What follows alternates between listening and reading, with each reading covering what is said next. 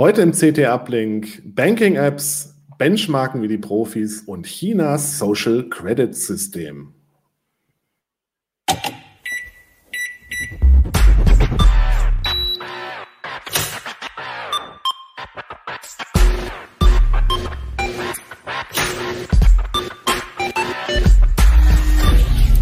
CT Uplink. Auch diese Folge vom Uplink hat einen Sponsor und zwar Blinkist. Blinkist ist ein Online-Dienst, bei dem ihr über 3000 Sachbücher in nur 15 Minuten anhören oder durchlesen könnt. Wir haben ein Angebot für euch, bei dem ihr 25% auf das Jahresabo Blinkist Premium bekommt. Dazu findet ihr mehr unter www.blinkist.de slash uplink und später in der Sendung. Ja, es gibt wieder drei wunderbare Gäste im CT Uplink. Ich fange mal der Reihe nach, wie ich sie hier sehe, an. Christian Hirsch ist dabei. Hallo. Christian spricht mit uns über das Benchmarken von CPUs. Dann Markus Mons. Moin. Markus hat sich Banking-Apps angeschaut. Und Kim Sartorius. Hi. Äh, Kim hat sich über das äh, Social Credit System, das in China äh, etabliert werden soll, informiert. Ja, äh, ich würde vorschlagen, wir fangen mal mit den Banking-Apps an. Banking-Apps sind ja, ich würde sagen, fast der Standard heutzutage. Wir wird noch zu einer Bank, zu einer Bank gehen, die einem keine Banking-App anbietet. Markus, was habt ihr euch denn da so angeschaut?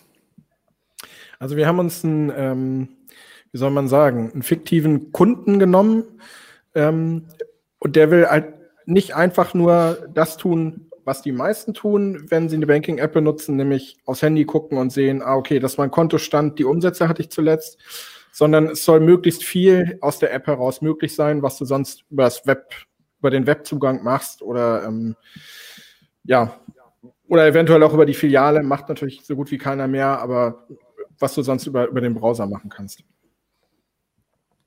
Und ähm, was ähm, ist euch da so aufgefallen? Gab es irgendwie so ein, Sachen, die grundsätzliche Anforderungen waren für den Test? Also Sachen, Features, die unbedingt da sein mussten, wo ihr gesagt habt, das muss unbedingt in der Banking-App drin sein, sonst äh, geht es gar nicht. Also wir sind da relativ offen rangegangen. Ähm, uns ging es auch mehr so darum zu gucken, was können die Apps überhaupt? Also was haben die überhaupt für einen Umfang? Wie ist ungefähr die Bandbreite? Und dann auch unterscheiden sich Direktbanken und Filialbanken voneinander. Ähm, wie positioniert sich so eine ähm, Smartphone-Bank, wie sie ja gern genannt wird, wie N26 in diesem ganzen, ähm, in diesem ganzen Bereich? Das war so das, worauf es, worauf es uns erstmal ankam. Ähm, und man muss auch dazu sagen, ich würde jetzt sagen, auch wenn wir teilweise vielleicht ein bisschen härter bewertet haben. Also durchgefallen in dem Sinne ist letztendlich keine App. Okay, das klingt ja schon mal gut. Aber wie ist denn, also wenn, auch wenn ihr härter bewertet habt, wie war denn so das Gefälle? Kann ich jetzt damit rechnen, dass ich bei der Sparkasse äh, vielleicht nur sehen kann, äh, welche Umsätze eingelaufen sind und bei der coolen Smartphone äh, Bank kann ich jetzt irgendwie alles im Detail analysieren lassen und Tri und Tralala?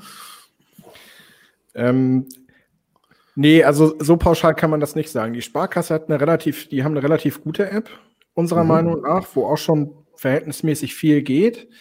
Ähm, am meisten kannst du tatsächlich bei den Direktbanken machen. Logischerweise, also es liegt letztendlich auch nahe, die sind darauf ausgelegt, ähm, äh, von, von ihrem eigenen Selbstverständnis her, oder zumindest bei zweien, ähm, bei der DKB und bei der ähm, bei der ING äh, hat uns das vom Funktionsumfang her relativ gut gefallen. Da kannst du letztendlich dein komplettes Konto eigentlich drüber verwalten und auch sehr viele Einstellungen vornehmen.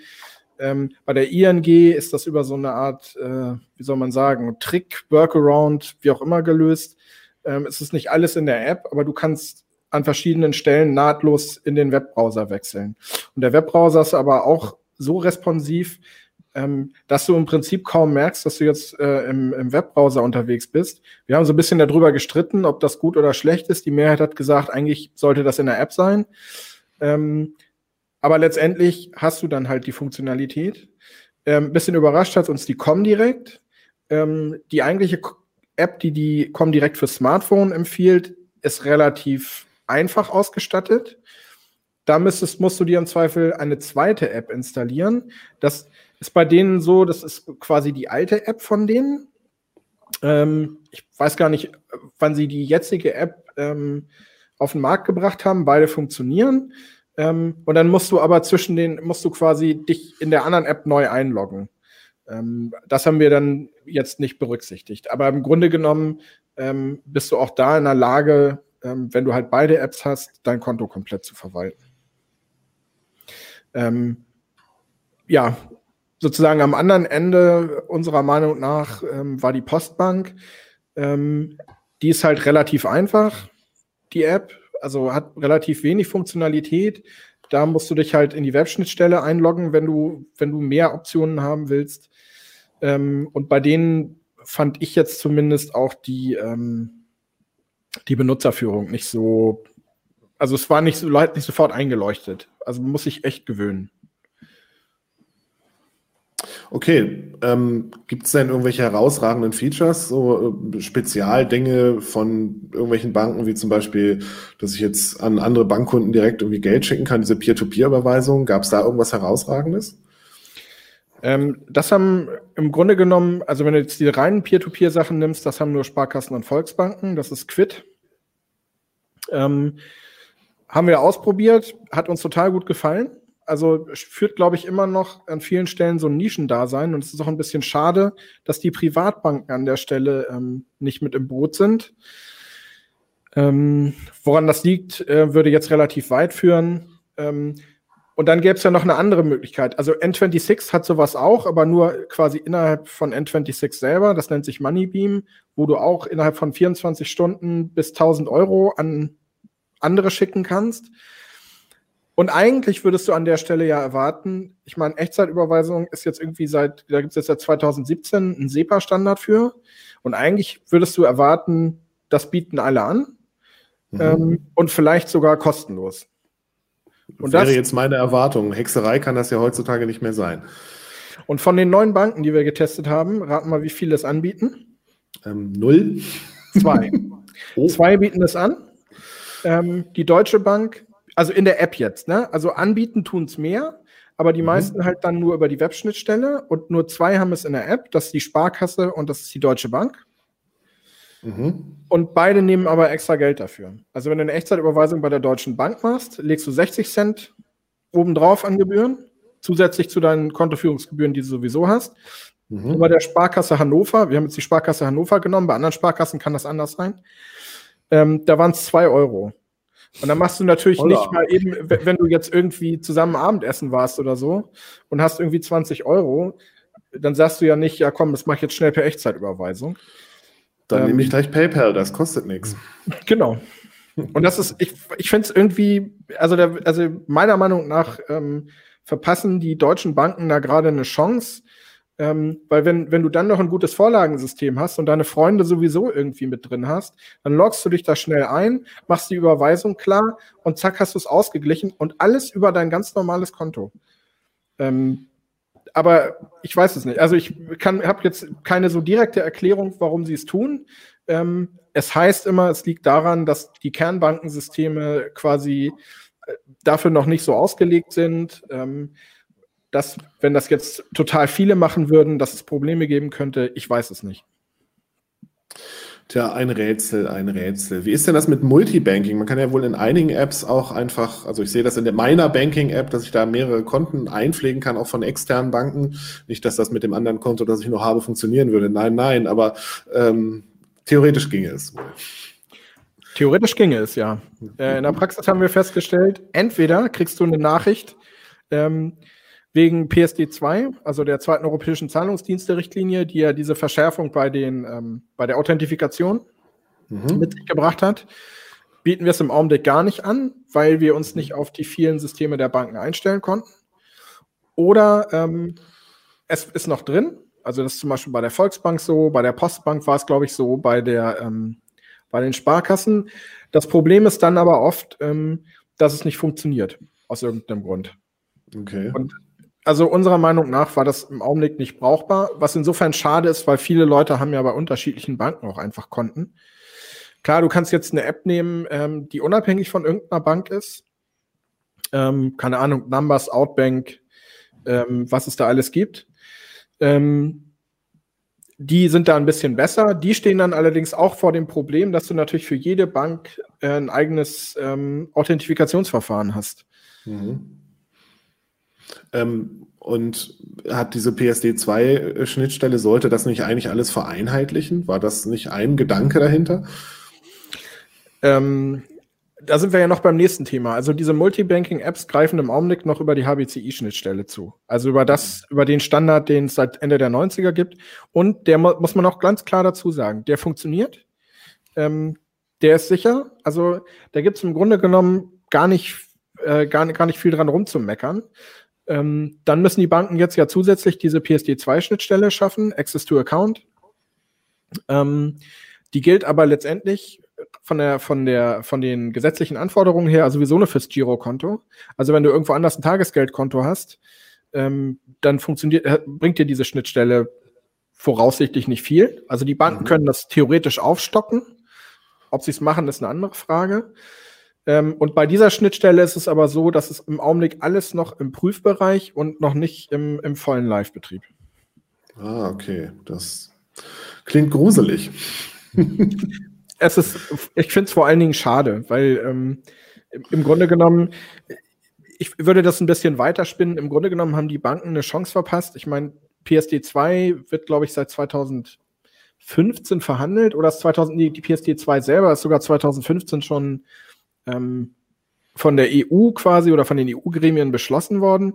Im Grunde genommen war eine Menge Zeit, sich auch mal Gedanken darüber zu machen, gehen wir nicht auf eine gemeinsame Authentifikationsplattform? Also, dass die Banken nicht nur deutschlandweit, sondern vielleicht sogar mehr, vielleicht sogar europaweit, ähm, sich vielleicht mal überlegen, macht es nicht Sinn, eine gemeinsame Authentifikationsplattform aufzubauen, ähm, damit wir genau diese Probleme nicht mehr haben und ähm, der Wettbewerb dann vielleicht auch nicht über das beste TAN-Verfahren stattfindet, sondern halt über andere Dinge. Hat natürlich auch Nachteile, wenn du eine Vielfalt an verschiedenen äh, Sicherheitsverfahren hast, ist es natürlich auch für Angreifer schwerer, weil sie müssen sich nicht nur auf ein System konzentrieren, sondern auf viele. Ähm, ich glaube aber, das würde man in den Griff bekommen. Naja, und vor allen Dingen, wenn du irgendwie 20 TAN-Systeme hast, sind möglicherweise 19 irgendwelche Lücken, die nie jemand sieht, weil die Sachen nicht überprüft werden. Das ist ja dann eigentlich auch wieder Security by Obscurity. Ich weiß nicht, ob das so eine kluge Idee ist. Lieber ein offener Authentifikationsstandard. Es gibt ja gute. Also das, ja, die hätte also, man ja darauf, hätte man darauf zurückgreifen können. Also da hat äh, zum Beispiel, ähm, da fällt zum Beispiel ein bisschen die, die Postbank auf. Die haben halt ähm, äh, mit diesem Best-Sign tatsächlich ein System, wo ich sagen würde, ähm, das könnte man als Grundlage nehmen. Es ist auch gar nicht so weit weg letztendlich von, von offenen Standards ähm, oder sagen wir mal, es funktioniert so für den Nutzer, ne, fühlt es sich jetzt gar nicht so anders an wie jetzt zum Beispiel Fido 2. Mhm. Ähm, an der sicherlich, und da kann man auch was eigenes bauen. Es muss jetzt nicht unbedingt Fido 2 sein. Ähm, ich glaube, da was eigenes ähm, herzustellen, wäre auch möglich. Aber es müsste der Wille halt da sein und auch die Bereitschaft, dafür ein bisschen Geld auszugeben. Ob die jetzt im Augenblick dann sowieso da ist, ähm, wo es ja mit dem Geld ohnehin jetzt in den nächsten Monaten eher schwierig aussieht, weiß ich nicht. Also eher nicht. Na gut, wie ist denn das? Ich meine, unter iOS ist es nicht so ein Problem, aber wenn ich ein Android-Handy habe, das geroutet ist, habe ich ja oft Probleme, gerade mit Banking-Apps. Äh, wie ist denn da der Stand der Dinge? Ist das noch krasser geworden, also dass ich es mittlerweile komplett vergessen kann? Oder ist es gar nicht mehr so schlimm? Oder ist es überhaupt eine gute Idee, sein Handy zu routen, wenn man damit Banking macht?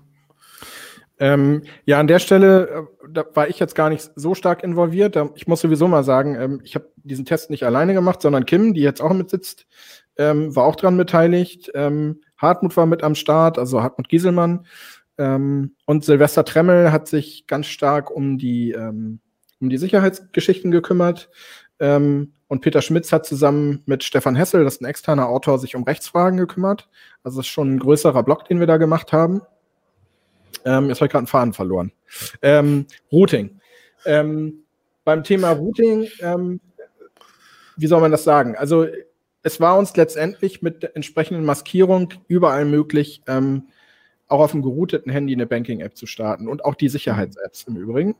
Ähm, die wehren sich teilweise. Ähm, und ich glaube, wenn du nicht so ein Tool wie Magist benutzt, ähm, dann ist es auch häufig, also noch häufiger so, dass die Apps dann einfach nicht starten wollen. Mhm. Ähm, aber grundsätzlich kriegst du es irgendwie hin. Du musst dir bei gerouteten Handys halt immer klar machen, ein geroutetes Handy hat Administratorenrechte. Ein Angreifer kann also sozusagen richtig schnell das Ganze infiltrieren. Ähm, und dann ist die, die Frage, die sich dann halt stellt, ist, äh, wenn es hart auf hart kommt ähm, und du willst von deiner Bank irgendwie Schaden ersetzt haben, der entstanden ist, ähm, dann ist halt die Frage, wer haftet. Also meines Wissens nach mhm. gibt es dazu noch keine Urteile speziell bei gerouteten Handys. Und da wird man auch immer gucken, ähm, sozusagen, wen habe ich da vor mir sitzen? Ist das jemand, der sich damit wirklich richtig gut auskennt? Mhm. Ähm, oder ist das, sind das Opa Willi und Oma Erne, denen der Enkel das irgendwie äh, auf ein geroutetes Handy getan hat? Ähm, ähm, und die haben eigentlich gar keine Ahnung davon. Wie ist denn das äh, überhaupt mit rechtlich mit der Haftbarkeit? Was muss ich denn an meinem Handy irgendwie einrichten, damit ich hinterher nicht äh, am äh, Fliegenfänger hänge, weil die Bank sagt, ach so, du hast jetzt, äh, du hattest gar keine äh, äh, biometrische Authentifizierung, sondern nur eine PIN mit vier Stellen. Das reicht uns aber nicht. Ähm, also es gibt in den, ähm, in den allgemeinen Geschäftsbedingungen gibt es immer Zusatzbedingungen zu den, zum Online-Banking. Die geben im Grunde genommen eine ungefähre Richtung vor. Ähm, und ähm, es ist ein bisschen schwierig, das Ganze zu beurteilen, weil das, weil das immer sehr indi also wenn es tatsächlich ähm, zu einem Gerichtsverfahren kommt, dann ist es ähm, nach meinem Wissen immer eine sehr individuelle Geschichte, wie die Gerichte entscheiden. Also da gibt es gar nicht so ganz allgemeine Regeln. Ähm, du musst natürlich bestimmte ähm, Grundstandards irgendwie, ähm, irgendwie einhalten. Also eine Sache ist zum Beispiel, dass du dich nicht von Phishing-Mails übertölpeln lässt. Das ist auch der häufigste Angriffsweg, entweder um sich Schadcode aufs Handy zu holen oder was noch beliebter ist, ähm, ist Social Engineering. Also das heißt, ähm, wobei Phishing ist letztendlich auch schon Social Engineering, weil du ja zu was verleitet wirst, was du eigentlich gar nicht tun würdest. Ähm, aber der, der, noch beliebtere Angriffsweg ist, dir jubelt jemand eine gefälschte Rechnung unter. Und du bezahlst mhm. einfach in gutem Glauben. Und das funktioniert. Also es gibt genug Leute, die drauf reinfallen. Ähm, und das ist eigentlich, darüber entsteht eigentlich viel mehr Schaden. Und an der Stelle bist du letztendlich auch relativ machtlos, ähm, was dann das Geld zurückholen angeht. Weil die Bank natürlich sagt, wieso, du hast doch eine reguläre Überweisung gemacht, du hast dich betrügen lassen, wir sind da raus. Ähm, mhm. Und dein Geld ist halt weg. Also, dass jetzt jemand tatsächlich frontal irgendwie auf dein, auf dein Handy losgeht, ist nach unserem Wissen eher selten. Okay. Ähm, trotzdem natürlich, also äh, dein Betriebssystem sollte einen bestimmten, Standard, äh, bestimmten Stand haben. Ähm, und wie gesagt, du musst halt auch ein bisschen aufpassen, was du dir für Apps runterlädst. Ne? Also wenn jetzt einfach wild irgendwo, ähm, jetzt auch gar nicht äh, unbedingt von Apple oder Google selber, sondern dir irgendwo wild irgendwelche App und Apps runterlädst ähm, und da ist dann irgendein Schadcode drin, ähm, dann kann es durchaus sein, dass die Bank sagt, nö, ähm, den Schaden trägst du jetzt mal selber. Ähm, aber normalerweise ist es so, muss man auch noch dazu sagen, normalerweise ist es so, dass wenn du jetzt nicht irgendwie grob fahrlässig oder vorsätzlich handelst, ähm, haftest du bis maximal 50 Euro. Mhm. Das ist gesetzlich so vorgeschrieben. Darüber hinaus haftet die Bank. Ähm, okay. Telefon. Ja, hat er gemacht. Passiert. Ja, ähm, darüber hinaus haftet halt die Bank. Ähm, nur, wie gesagt, wenn du halt grob fahrlässig oder Vorsatz ist ja sowieso, ähm, dann musst du halt komplett selber dafür gerade stehen für den Schaden. Okay, hm. also besser aufpassen. genau, also ich würde mal sagen, so ähm, das, was dir der gesunde Menschenverstand sagt, wenn du mit irgendeinem Gerät im Internet unterwegs bist, gilt halt fürs Handy letztendlich auch. Okay. Gut, also aufpassen beim Banking, nicht so viel nicht so viele Rechnungen bezahlen, nur die nötigsten. Lieber auf die zweite Mahnung warten.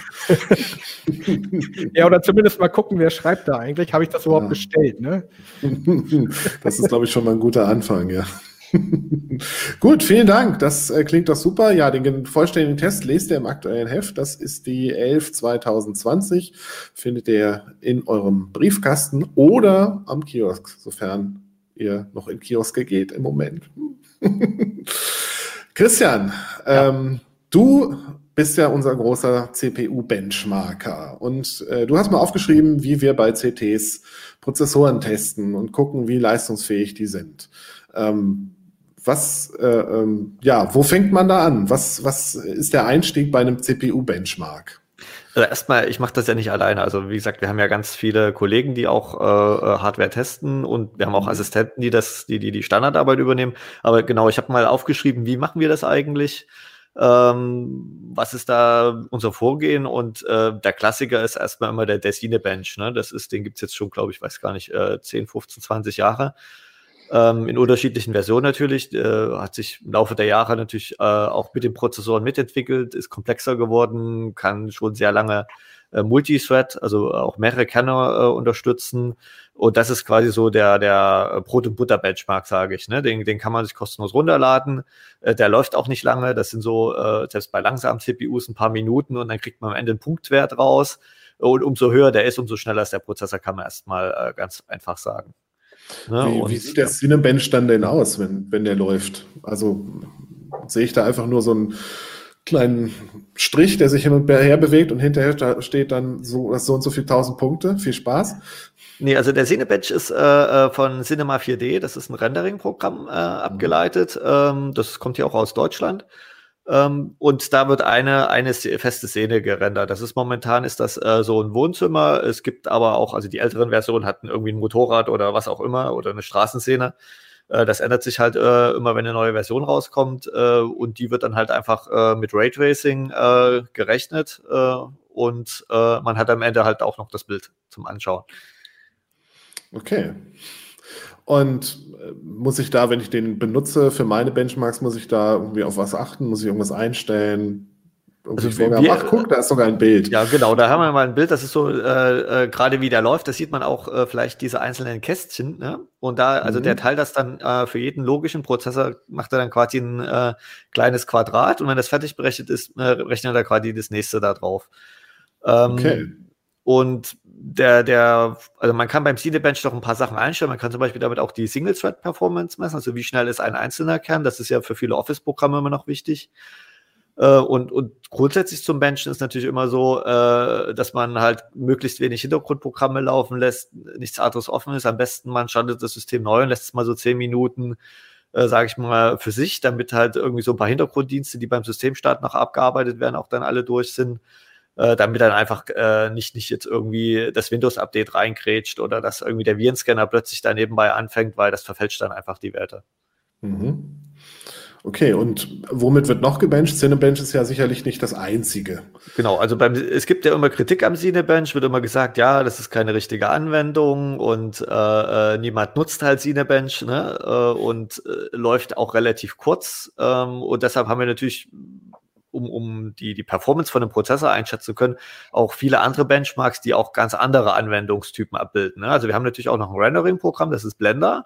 Das ist ein mhm. Open-Source-Programm, kann man sich auch kostenlos runterladen. Das gilt eigentlich für fast alle Benchmarks, die wir verwenden. Ähm, das hat halt für uns den Vorteil, ähm, dass die Leser, die auch, äh, also unsere Benchmarks leicht, äh, unsere Werte besser nachvollziehen können, das selber ausprobieren können.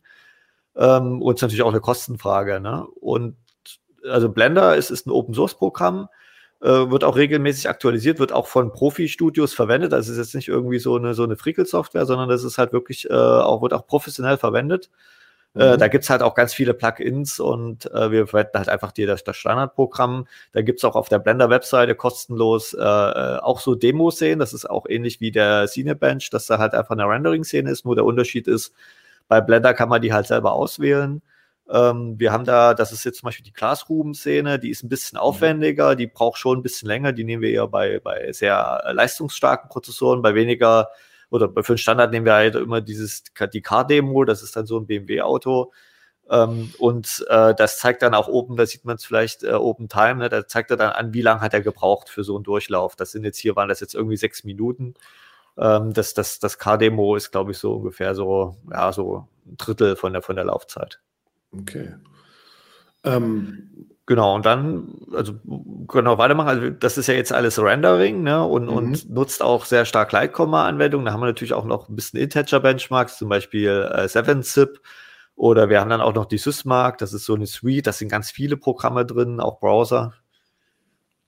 Okay, und das ist dann schon eher an einem äh, natürlichen in Anführungsstrichen äh, Verwendung von dem Rechner dran, nicht so synthetisch wie äh, der Cinebench jetzt zum Beispiel. Genau, also der Cinebench ist ein, äh, ja, ich würde sagen, der Cinebench ist so ein halbsynthetischer Benchmark. Ne? Der, okay. der, wie gesagt, der stammt ja vom Cinema 4D, das ist, mhm. ist ja eine echte Anwendung, nur wie gesagt, der Cinebench ist, hat halt eine relativ äh, im Vergleich zu äh, professionellen Rendering-Projekten relativ äh, wenig, äh, braucht, also nicht so anspruchsvoll wie zum Beispiel bei Blender die sehen. Die sind deutlich anspruchsvoller. Ähm, wir schauen halt schon, dass wir halt auch versuchen, äh, möglichst viele Anwendungen, also echte Anwendungen reinzubringen, ne? wie, wie mit 7-Zip. Das ist halt ein Komprimierungsprogramm, wo man halt Dateien packen kann. Der hat einen integrierten Benchmark der dann aber eben nicht, nicht echte Dateien packt, sondern halt nur die CPU, das quasi im, im RAM rechnet, weil man will ja ausschließen, dass irgendwie die SSD oder die Festplatte oder was auch immer bremst. Ne? Wir wollen ja, es geht aber in dem Artikel halt darum, wie messe ich eine CPU-Benchmark, also eine CPU und will ja möglichst wenig andere Komponenten, die da irgendwie einen Flaschenhals bilden haben. Ne? Und dann haben halt auch Office-Benchmarks und äh, was haben wir denn noch alles? Äh, äh, genau, wir haben Handbrake, damit kann man Videos äh, codieren. Mhm. Das ist halt auch ein Open Source Software, kann man auch kostenlos runterladen. Äh, das Video, was wir verwenden, ist auch ein Open Source Projekt. Also das ist alles eigentlich alles frei verfügbar.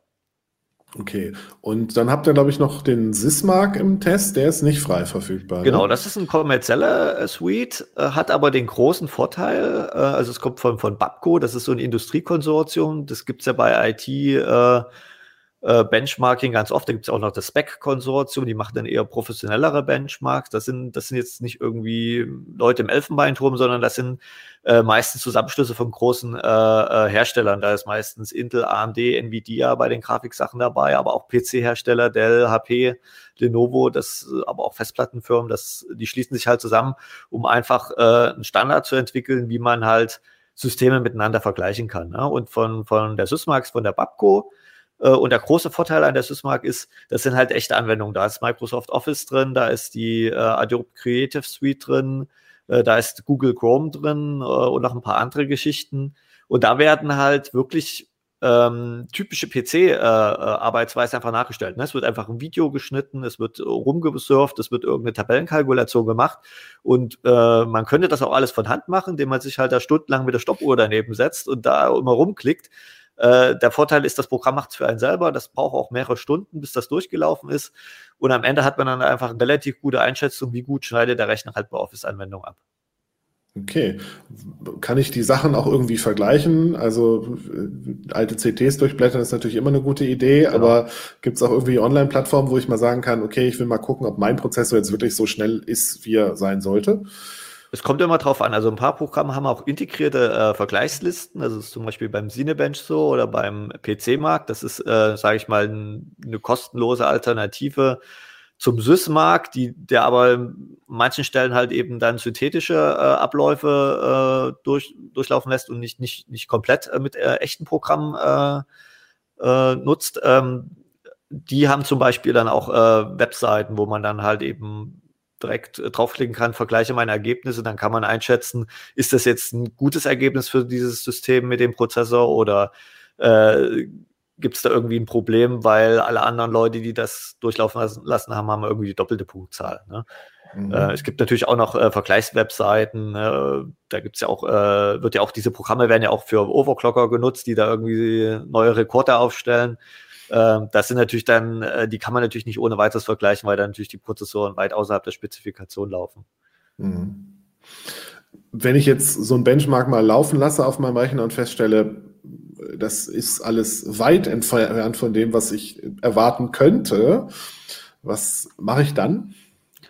Ja, dann geht es an die Problemsuche. Ne? Das ist, äh, haben wir in dem Artikel jetzt nicht so besprochen. Ähm, da muss man dann halt schauen, ne? mal am Taskmanager gucken, läuft da vielleicht doch irgendwas im Hintergrund. Äh, ähm, man muss schauen, gibt es irgendwie im Gerätemanager irgendwelche äh, Warnmeldungen, dass da irgendwelche Treiber nicht funktionieren. Ähm, dann muss man halt weiter mit, mit Diagnosetools schauen, oder wird vielleicht die CPU zu heiß, ähm, taktet die dann halt nicht so schnell, wie sie könnte, äh, laufen die Lüfter und so weiter. Also da, das, das kann man dann beliebig ausweiten, je nachdem, wie, wie das Problem sich darstellt. Okay, und ähm, was für Ähm, was für Probleme könnte ich noch so haben mit den Benchmarks? Gibt es da irgendwie bestimmte Hardware-Anforderungen, die ich auf jeden Fall brauche, äh, wo ich jetzt wissen sollte, okay, die, äh, die und die Prozessorerweiterung muss das Ding unbedingt haben, sonst äh, läuft es gar nicht? Also es kommt immer drauf an, also die meisten Programme sind schon darauf ausgelegt, dass die, sag ich mal, auf dem Prozessor der letzten 10, 15 Jahre problemlos laufen, weil ähm, das ist so ähnlich wie bei Computerspielen oder bei Anwendungsprogrammen insgesamt. Ähm, die Hersteller wollen ja schon eine große Masse an Leuten damit auch abholen. Ne? Es gibt natürlich ein paar Spezialbenchmarks, die natürlich äh, die, die modernsten Funktionen der Prozessoren auch ausschöpfen wollen. Das ist zum Beispiel, äh, wenn es um, um Gleitkomma-Performance geht, das ist quasi der Bereich, wo momentan eigentlich auch noch Erneuerungen kommen bei Prozessoren, während zum Beispiel bei der Integer-Leistung, ja, da gibt es noch irgendwie so 10, 15 Prozent plus mal ab und zu. Äh, aber die großen äh, Geschwindigkeitsneuerungen gibt es eigentlich nur bei, bei Gleitkomma-Leistungen. Ähm, die nehmen auch beim Prozessor auch viel mehr, mehr Platz in Anspruch, auch von meinem Halbleiter-Die. Da gibt es halt die sogenannten, ist das äh, Stichwort ist der AVX, das sind die, die äh, Vektorbefehle. Ähm, da ist man inzwischen als Intel hatte zwischen AVX 512, das bedeutet, die Befehle können halt 512 Bit breit sein. Ähm, und um das zu messen, braucht man halt schon Anwendungen, die das auch unterstützen. Da haben wir zum Beispiel den Flops Benchmark. Äh, das ist so ein amerikanischer Entwickler, der das äh, so in Eigenregie veröffentlicht.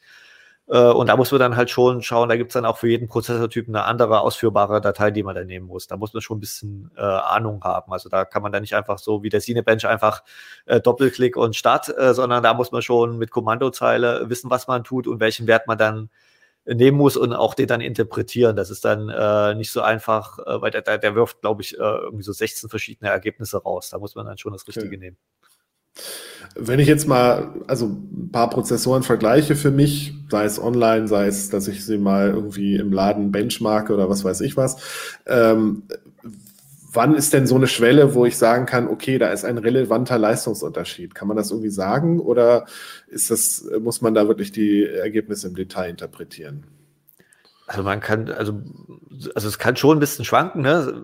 Wenn man jetzt, vor allem, wenn man jetzt äh, einen Standard-PC verwendet, wo halt eben auch im Hintergrund doch irgendwie Software installiert ist. Wir verwenden ja immer möglichst ein, ein sauberes Windows für, für unsere Tests, einfach um genau dieses auszuschließen. Äh, aber wir sehen eigentlich normalerweise gibt es nicht mehr als so fünf bis zehn Prozent Schwankungen. Äh, äh, also wenn es mehr ist, dann, dann deutet das schon darauf hin, dass da äh, irgendwas im, jetzt nicht im Argen liegt, aber schon irgendwas stört, sage ich jetzt mal sehr allgemein. Äh, okay, das kann man also, schon so mal als Pi mal Daumen als, als Richtwert nehmen. Wenn da mehr, wirklich in, in mehr als zehn Prozent Abweichung sind, da sollte man schon noch genauer hinschauen. Okay, und so ab 10 Prozent, sagen wir mal, bei zwei unterschiedlichen Prozessoren wäre das schon ein merklicher Unterschied oder wo? Nee, also, also sagen, also wir sagen spürbar immer bei den meisten Anwendungen ist so erst ab 30 Prozent, dass man es überhaupt bemerkt. Ne? Okay. Das ist was anderes, wenn man natürlich jetzt zwei Systeme direkt nebeneinander stellt. Ich meine, den Luxus haben die wenigsten Leute. Ja, dann klar. wird man natürlich schon sehen, okay, der war jetzt drei Sekunden schneller fertig als der andere. Aber wenn man jetzt nur so an einem Rechner sitzt, um, um subjektiv zu merken, äh, irgendwie der ist langsamer als an dem, wo ich gestern dran saß, das, da sagt man mhm. eigentlich typischerweise 30 Prozent äh, ist da der, die Grenze, wo man überhaupt was merkt. Okay, super, vielen Dank. Dann weiß ich, jo. bei 30 Prozent mehr lohnt es sich, mal einen neuen Rechner zu kaufen. Bisher bin ich aber noch zufrieden. Ein Glück. Ähm, Kim, du hast dich über das vermeintliche Social Scoring System in China äh, äh, informiert und darüber einen schönen Artikel geschrieben. Ich sage vermeintlich, weil es gab ja schon viel Medienberichterstattung darüber. Genau. Ähm, das war auch so ein bisschen der Grund, warum ich mich dafür überhaupt interessiert habe. Ähm, weil es wurde ja oft berichtet, also manchmal kam es darüber, als wäre das schon längst, äh, als würde das schon längst stattfinden und als ähm, würden die Menschen das schon alle längst bewertet werden, aber soweit ist das System noch gar nicht.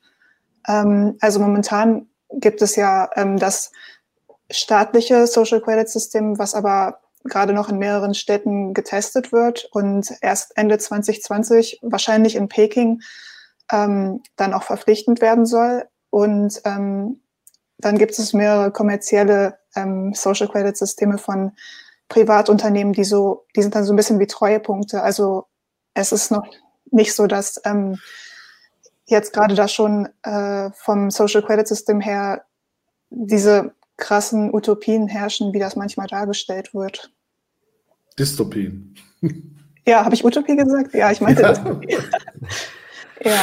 Ähm, okay, also das ist also wirklich noch äh, im Anfang befindlich, weil es klang ja bis, nach dem, was ich so gelesen habe, klang es immer schon so, ja, ja, das ist alles schon fertig und da und alle benutzen das. Nee, genau. Also ähm, es gibt halt diese kommerziellen Sachen. Das, es ist halt ein bisschen, ähm, also es gibt kommerzielle Social Credit Systeme.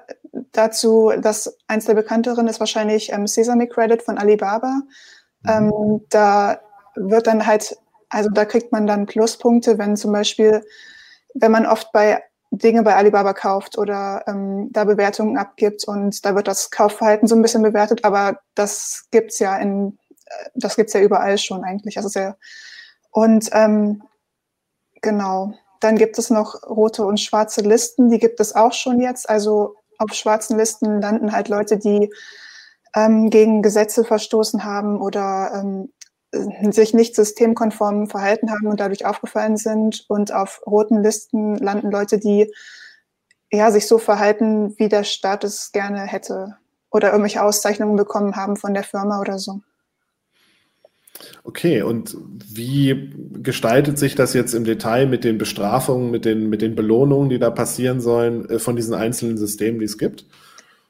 Genau, also ähm, die äh, roten und schwarzen Listen, diese Informationen oder auch, ähm, die werden gesammelt und fließen dann in einer nationalen Datenbank ein. Die äh, wird auch gerade ja, aufgebaut, die wird mit Informationen gespeist und ähm, da landen halt alle Informationen drin, die vom Staat gesammelt werden. Und ähm, diese Datenbank ist auch öffentlich einsehbar. Also bis zu 75 Prozent der Daten, die da drin stehen, sollen auch von den, sollen auch von Privatpersonen, Unternehmen und also ähm, allen einsehbar sein.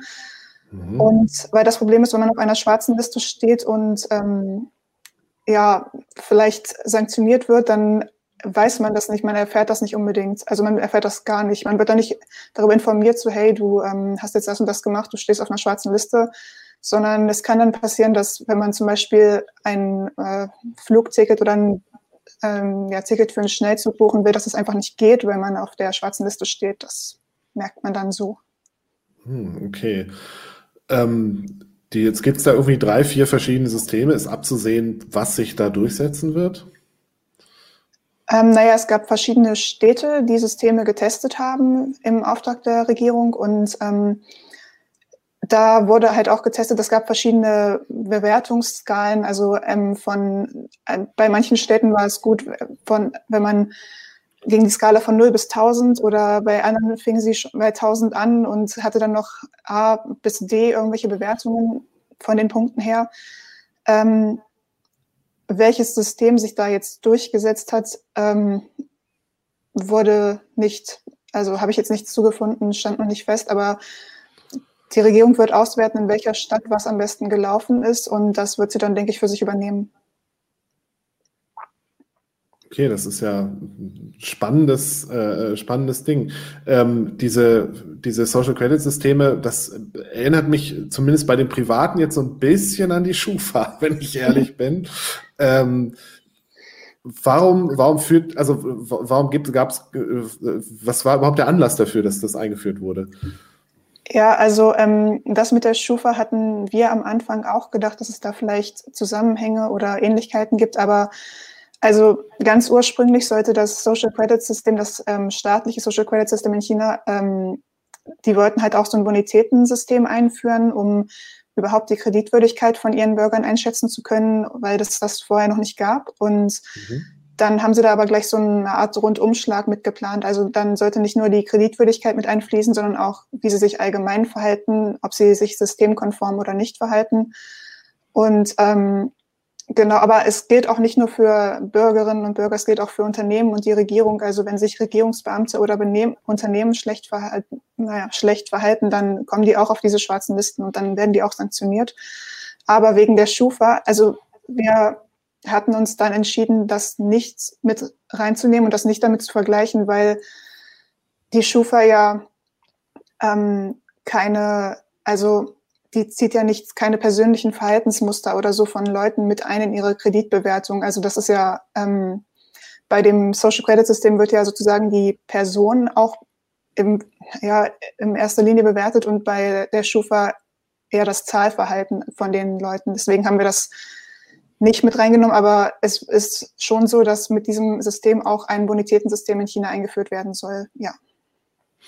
Okay, wie ist das? Also China ist jetzt ein großes Land, da gibt es nicht nur äh, hochmoderne digitalisierte Städte, sondern auch eine Landbevölkerung. Ähm, wie passt die denn in dieses System? Ja, das ist so eine der Fragen, die noch so ein bisschen offen sind. Ähm, also die hatte ich mir halt auch am Anfang gestellt, weil es gibt ja, wie du sagst, noch viele Regionen, wo die Leute vielleicht gar keinen Internetzugang haben oder keine Smartphones oder nicht digital angeschlossen sind, sage ich mal. Und ähm, also da findet man gar keine Informationen zu, wie die überhaupt mit eingebunden werden sollen. Aber ich habe heute zum Beispiel auch gelesen, äh, heute erst, das habe ich auch gar nicht im, Ber also im, Bericht erwähnt, im Artikel, ähm, dass äh, nur das Mainland von China betroffen sein soll vom Social Credit System. Also Hongkong und Macau sollen da gar nicht mit reinfallen und vielleicht gibt es dann auch irgendwelche Sonderregelungen für die Landbevölkerung, aber wie gesagt, da gibt es noch gar keine Informationen zu, zumindest habe ich keine finden können. Okay, also ist alles noch ähm, im Entwickeln und im Entstehen befindlich bei dem Social Credit System. Genau, ja. Okay.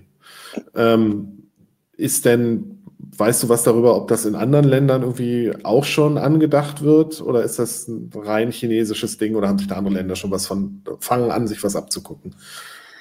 Also ehrlich gesagt hatte ich mich damit jetzt noch nicht so beschäftigt, aber die Frage stellt sich halt schon, haben sich auch schon viele gestellt, wie das sich auf Unternehmen auswirken wird, die halt mit China äh, Handel betreiben oder die mit denen zusammenarbeiten oder auch ausländische Unternehmen, die in China sind und da Firmenstandorte haben. Da gibt's auch ähm, Ausarbeitung zu von dem MERIX-Institut of China Studies, aber das hatte ich jetzt in meinem Artikel gar nicht so dolle mit drin.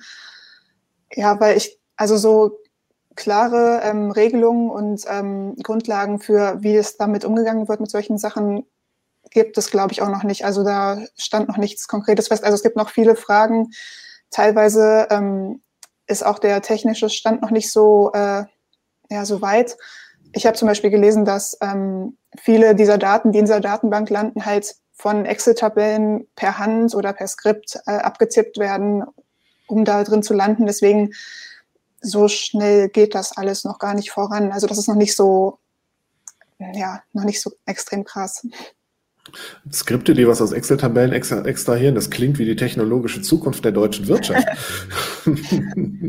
ähm, um nochmal auf die Unternehmen zu kommen, wie ist denn das? Weißt du was darüber, wie diese Sanktionierungen für Unternehmen aussehen sollen? Oder Belohnungen für Unternehmen, wer weiß? Und was ähm, ist bei ähm. Unternehmen überhaupt diese, die Maxime? Also was gilt da als positiv und negativ? Genau, also bei Unternehmen soll es auf jeden Fall die Einführung dieses Systems verhindern, dass Mitarbeiter sch äh, schlecht behandelt werden, also im Sinne von, dass sie nicht bezahlt werden oder dass ähm, die Unternehmen irgendwelche, dass sie Steuern hinterziehen oder gegen das Gesetz verstoßen oder ähm, es kam halt in der Vergangenheit wohl immer wieder dazu, dass Unternehmen in einer Stadt irgendwas Gesetzeswidriges gemacht haben und dann aber einfach in der anderen Stadt wieder von vorne anfangen konnten, weil das auch nirgendwo getrackt oder festgehalten wurde. Es gab halt keine Datenbank, die dieses Verhalten ähm, aufgezeichnet hat. Und ja, genau, dafür würden Unternehmen halt ähm, sanktioniert werden und ähm, sie dürften dann nicht wieder, äh, also an einem anderen Ort ein neues Unternehmen starten oder ja, ähm, genau.